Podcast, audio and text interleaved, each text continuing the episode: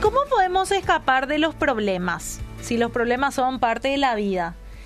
¿A quién no le gustaría evitar los problemas? ¿A quién no le gustaría evitar la adversidad? Pero no obstante, esto es así. Es imposible de lograr porque los problemas, como te dije, son parte de la vida. Pero sí podemos escapar de algunos problemas. ¿Y cómo podemos escapar de algunos problemas? Siendo obedientes. Te voy a dar un ejemplo que hay en la Biblia sobre José. José al ser tentado a caer en adulterio con la esposa de Potifar, él huyó y prefirió honrar a Dios. Y después de vivir muchas cosas a causa de su decisión, porque en vez de que le vaya bien porque él hizo lo correcto, eh, vamos a decir que le fue mal en ese momento, su circunstancia, ¿verdad? A causa de su decisión. Tuvo su propia familia y fueron bendecidos, él fue bendecido. Tuvo su propia familia a pesar de que en su tiempo eh, no estuvo en buena situación.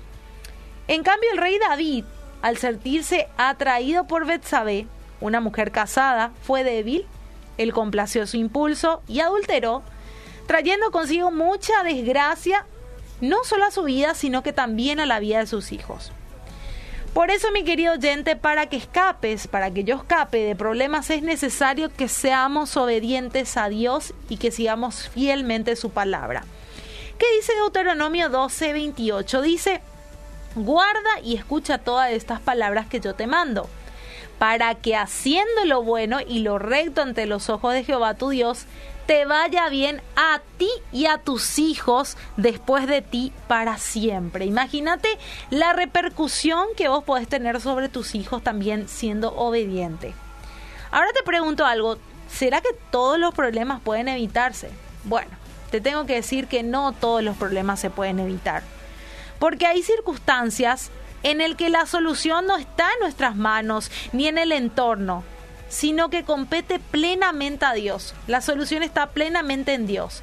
Y en medio de cualquier contrariedad, Él nos acompaña.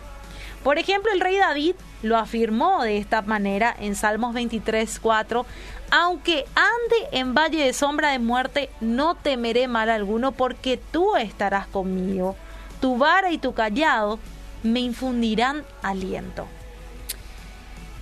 Y podemos enfrentar los problemas, pero con paz. Claro que sí.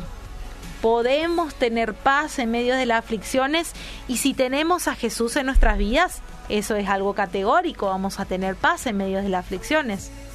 Y esto no es específicamente es escapar de los problemas, pero sí equiparnos para enfrentar con fe y confianza sabiendo de quién es el que nos va a dar la victoria y que en sus manos estamos seguros. Así que en los problemas se puede tener paz. ¿Por qué? Porque podemos tener paz sabiendo quién es el que está de nuestro lado, quién es el que está con nosotros y quién es el que pelea con nosotros y de quién es la victoria. De esa manera vamos a poder tener paz en medio de los problemas.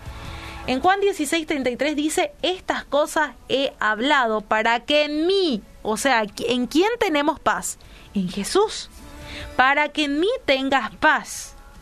En el mundo tendrás aflicción, pero confía que yo he vencido al mundo. Así que mi querido oyente, en conclusión, la idea principal, vamos a sacar nuestra conclusión del día. La obediencia te va a ayudar a vos, me va a ayudar a mí y nos va a ayudar a todos a escapar de los problemas. Y la fe en Jesús es la fortaleza para sobrellevar cualquier dificultad. Así que fuerza arriba, espero que esos problemas se hagan más livianos porque vas a confiar en el Señor.